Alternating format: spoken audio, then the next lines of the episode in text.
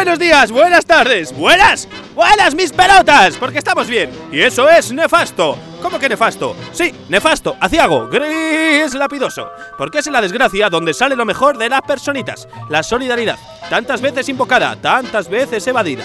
Por eso creo que la luz se impondrá a la oscuridad en la batalla final. Pero, pero, pero, pero y siempre pero, el capitalismo, Satán, con su maravillosa herramienta, Don Comfort, hace que las personas, lejos de pensar, se centren únicamente en sí mismas y en sus pequeños problemitas. Gente que apenas llega a fin de mes se llamen a sí mismas clase media, una clase media, que piensa que nada les falta, incluso teme perder lo poco que tienen. Como si lo que tuviesen fuese gran cosa, ¿entiende o no? Es entonces cuando la mecha solidaria se nos apaga y empieza el pasotismo, que no patriotismo, que también es otra enfermedad. Ah, hablamos aquí del mirar hacia otro lado. Estamos tan divinos en nuestro mundo de confort que, por favor, pido desde aquí, no nos aburguesemos. Si tienes posesiones, comodidades, necesitas al fucking sistema. Él mismo te hace socio, partícipe, villano. Renuncia a todo ello. Es en ese confort burgués donde reside lo peor del hombre. Llamo a un rechazo ferviente de ese bienestar. Elige no estar bien. En ese hastío florece lo mejor de cada cual. Y es que el materialismo nos seduce. Compra nuestro culo, nuestro bonito culo, para que luego seamos cómplices de las barbaridades que comete. Quizás estés en el metro, en el autobús, en la escuela.